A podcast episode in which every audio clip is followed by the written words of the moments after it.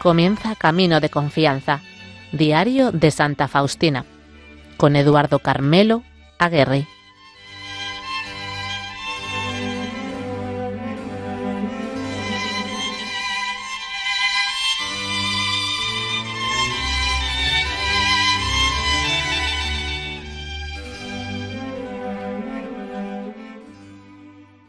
De nuevo con ustedes, estimados oyentes y fieles seguidores de este programa quincenal, Camino de Confianza, confianza en Jesús nuestro Redentor y Salvador, confianza en la tan esperada justicia y al mismo tiempo anhelada bondad de nuestro Padre Celestial.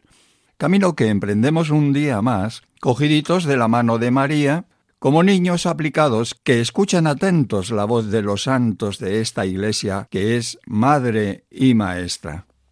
Hoy, ya desde el momento de poner en marcha el reloj para nuestro habitual trayecto de 25 minutos, invocamos al Espíritu Santo para que sea Él luz y guía de nuestro entendimiento, para saber asimilar toda esta enseñanza espiritual de gran contenido, en esta y en una segunda entrega centradas en la virtud de la pureza. La música escogida esta vez para armonizar pausas de la narración son chispas de alegría que nos llegan desde el Carmelo de Lourdes.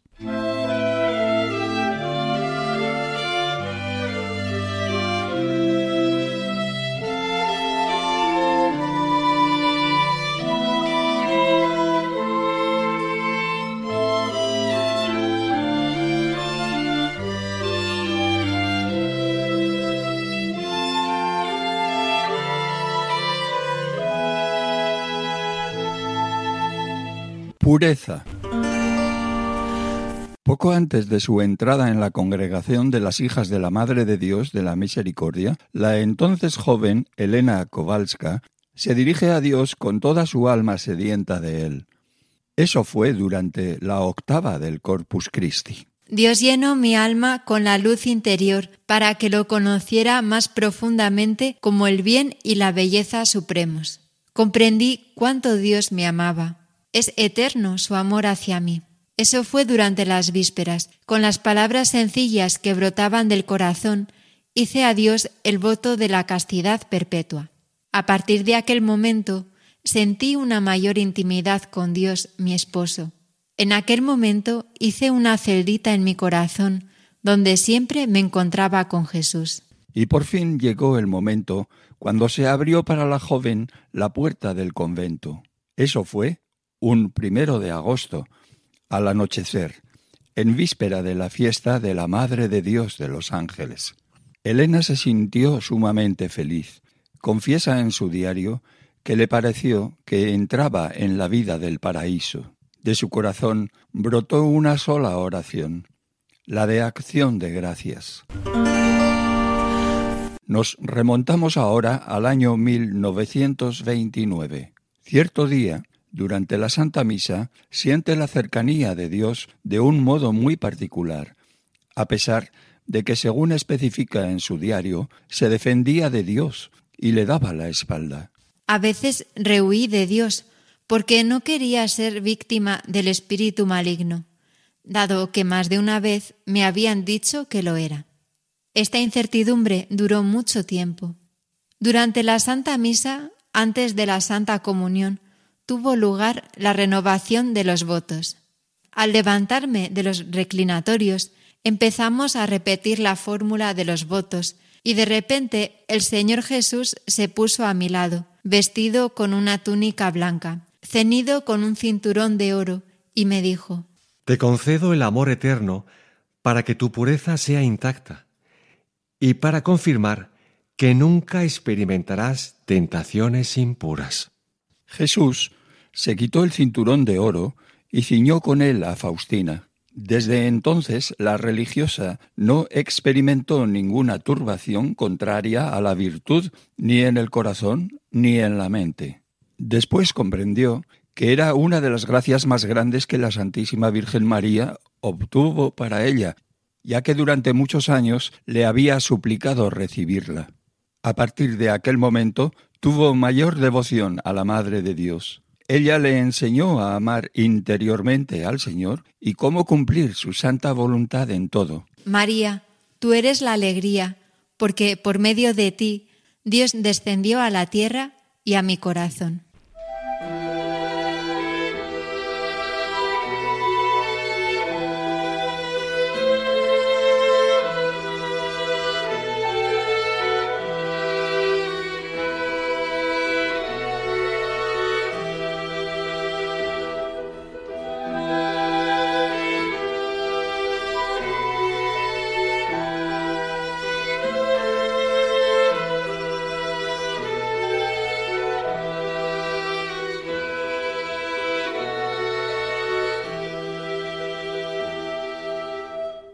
Año 1933. Consejos espirituales del padre András, sacerdote jesuita. Hermana, usted no debe evitar estas inspiraciones interiores, sino que debe decir siempre todo al confesor. Si usted reconoce que estas inspiraciones interiores atañen, es decir, son provechosas para su alma o para otras almas, sígalas y no las descuide, sino que consúltelas siempre con su confesor. Segundo, si estas inspiraciones no concuerdan con la fe y con el espíritu de la Iglesia, se deben rechazar inmediatamente porque vienen del espíritu maligno. Tercero, si estas inspiraciones no se refieren a las almas en general ni a su bien en particular, no se preocupe mucho por ellas, hermana, y no les haga caso en absoluto. No obstante, no decida por sí sola en esta materia, en este sentido o en otro, porque puede desviarse a pesar de estas grandes gracias del Señor. Humildad, humildad y siempre humildad, porque por nosotros mismos no podemos hacer nada. Todo esto es solamente la gracia de Dios. Me dice que Dios exige mucha confianza de las almas, pues sea usted la primera en mostrar esa confianza. Una palabra más, acepte todo esto con serenidad. A continuación, Sor Faustina recuerda y deja también escritas en su diario las palabras que anteriormente le dijera uno de sus confesores. Hermana, Dios está preparándole muchas gracias especiales, pero procure que su vida sea pura como las lágrimas delante del Señor, sin hacer caso a lo que puedan pensar de usted que le baste Dios solo Él. Al final del noviciado, el confesor le dijo estas palabras. Camine por la vida haciendo el bien para que yo pueda escribir en las páginas de su vida. Vivió haciendo el bien. Que Dios realice esto en usted, hermana. En otra oportunidad, el confesor le dijo, Pórtese delante del Señor como la viuda del Evangelio, que puso en la alcancía una monedita de poco valor pero para Dios esta pesó más que las grandes ofrendas de los demás. Faustina sigue recordando consejos de los sacerdotes. El otro día recibí esta enseñanza. Procure que quien trate con usted se aleje feliz. Difunda a su alrededor la fragancia de la felicidad porque de Dios ha recibido mucho y por eso sea generosa con los demás. Que todos puedan alegrarse de usted, felices, aunque hayan rozado apenas el borde de su túnica.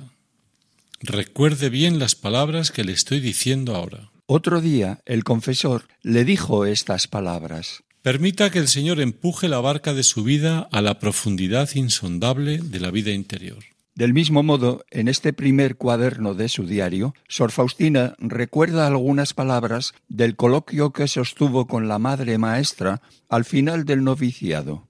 Que su alma hermana se distinga particularmente por la sencillez y la humildad. Caminar por la vida como una niña, siempre confiada, siempre llena de sencillez y humildad, contenta de todo, feliz de todo. Allí donde otras almas se asustan, Usted, hermana, pase tranquilamente gracias a la sencillez y la humildad. Recuerde para toda la vida que como las aguas descienden de las montañas a los valles, las gracias del Señor descienden solo sobre las almas humildes. Una vez más, Sor Faustina se dirige a la Santísima Virgen en los siguientes términos. Oh María, Madre y Señora mía, te ofrezco mi alma y mi cuerpo, mi vida y mi muerte, y todo lo que vendrá después de ella pongo todo en tus manos, oh mi madre. Cubre mi alma con tu manto virginal y concédeme la gracia de la pureza de corazón, alma y cuerpo. Con tu poder defiéndeme de todo enemigo, especialmente de aquellos que esconden su malicia bajo una máscara de virtud.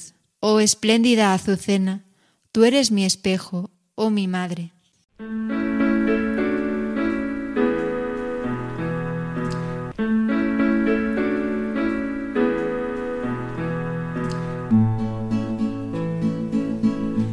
No tardaría mucho el Señor en dar un director espiritual a esta alma escogida, pero a su debido tiempo. Ahora, Faustina es la joven novicia que de nuevo nos habla del antes y del después de los tormentos y sufrimientos espirituales. Después de esos sufrimientos, el alma se encuentra en gran pureza de espíritu y en una gran cercanía con Dios aunque tengo que decir que durante los tormentos espirituales ella está cerca de Dios, pero está ciega. La mirada de su alma está envuelta en tinieblas y Dios está más cerca de esta alma sufriente. Pero todo el secreto está precisamente en que ella no lo sabe. No solo afirma que Dios la ha abandonado, sino que dice ser el objeto de su odio. Qué enfermedad tan grave de la vista del alma que deslumbrada por la luz de Dios, afirma que Él está ausente, mientras es tan fuerte que la ciega. Sin embargo, conocí después que Dios está más cerca de ella en aquellos momentos que en cualquier otra circunstancia, ya que con la ayuda normal de la gracia no podría superar las pruebas. La santa nos quiere dar a entender que de no ser por la omnipotencia de Dios y una gracia extraordinaria operando en nosotros y dándonos fortaleza, sucumbiríamos mm, bajo el primer golpe en el round de las vicisitudes, las duras pruebas del dolor, el sufrimiento y los tormentos espirituales. Oh Divino Maestro, esto es solamente tu obra en mi alma. Tú, oh Señor, no temes poner al alma al borde de un abismo terrible, donde ella se asusta y tiene miedo, y tú vuelves a llamarla. Estos son tus misterios inconcebibles.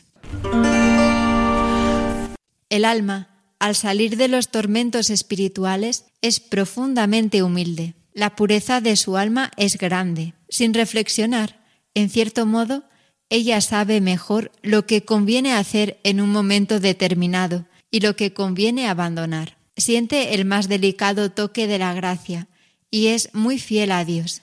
Ella reconoce a Dios desde lejos y goza de Dios incesantemente.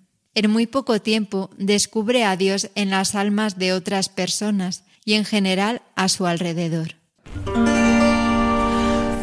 El alma es purificada por Dios mismo. Dios, como puro espíritu, introduce al alma en la vida puramente espiritual. Dios mismo primeramente preparó y purificó a esta alma, es decir, la hizo capaz para una estrecha convivencia con Él. De modo espiritual, ella está en la comunión con el Señor, en un descanso de amor. Habla con el Señor sin uso de los sentidos.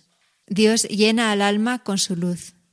Su mente iluminada ve claramente y distingue los grados en esta vida espiritual. Ve cómo se unía a Dios de un modo imperfecto, cuando participaban los sentidos y la espiritualidad estaba unida a los sentidos, aunque de una manera ya superior y especial, no obstante imperfecta. Existe la unión con el Señor superior y más perfecta, es decir, la intelectual. Aquí el alma se ve más protegida de las ilusiones. Su espiritualidad es más profunda y más pura. En una vida donde intervienen los sentidos, uno está más expuesto a las ilusiones. Debería ser mayor la prudencia de ella misma, del alma, y de los confesores. Hay momentos en los cuales Dios introduce al alma en estado puramente espiritual. Los sentidos se apagan y están como muertos. El alma está unida a Dios de la manera más íntima posible. Está sumergida en la divinidad. Su conocimiento es total y perfecto, no parcial, como antes, sino general y completo. Se deleita en ello.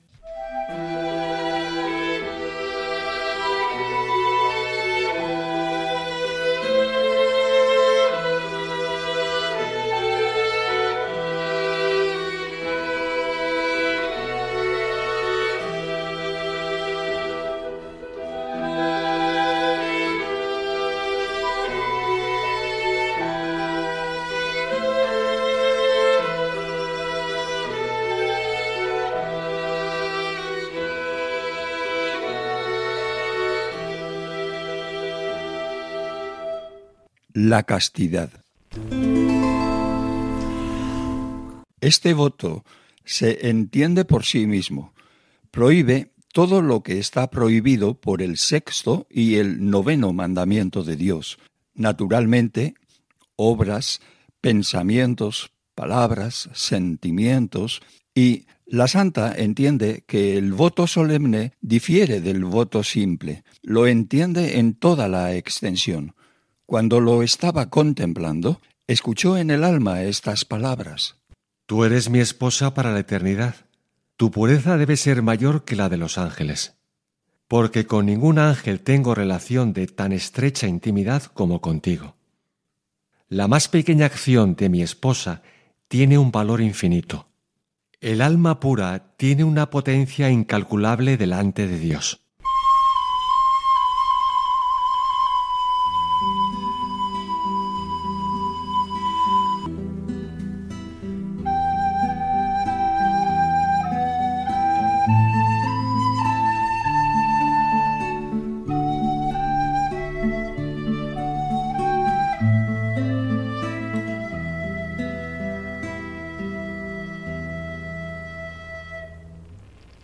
Sobre la Santa Comunión.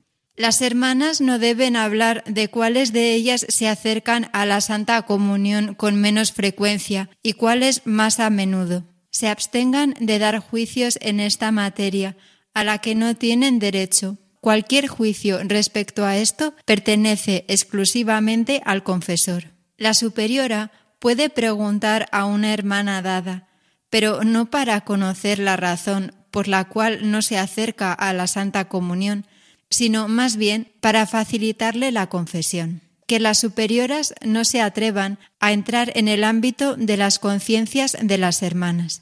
A veces, la superiora puede disponer que la comunidad ofrezca la comunión por cierta intención. Cada una debe aspirar a la máxima pureza del alma para poder recibir diariamente al huésped divino.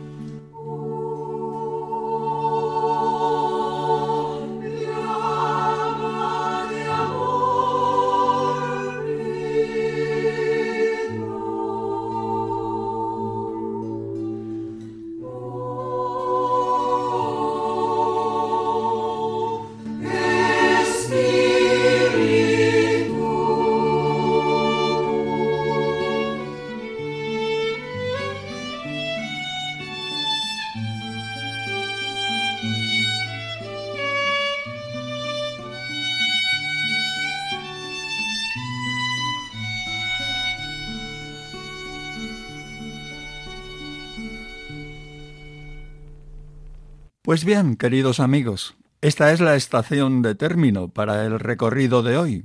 Como siempre, hemos transitado por la vía del aprendizaje espiritual, este que propicia la radio de nuestra Madre María.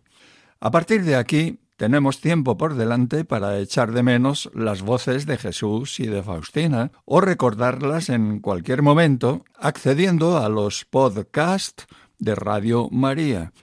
En cuanto al próximo reencuentro directo y personal con ellos, será dentro de 15 días. De nuevo, nos van a sugerir mantenernos firmes en la oración para obtener del Espíritu Santo la virtud de la pureza y otras virtudes cuya práctica nos harán crecer en el amor, amor a Dios y amor al prójimo. Si quieren establecer contacto con el programa, pueden hacerlo a través del correo electrónico camino de confianza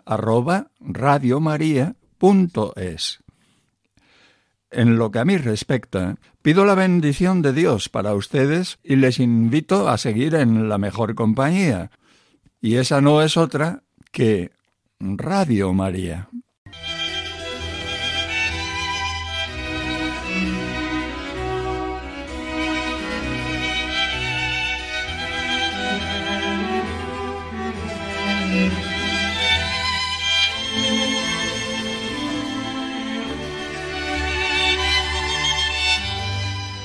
Así finaliza Camino de Confianza, Diario de Santa Faustina con Eduardo Carmelo Aguerri.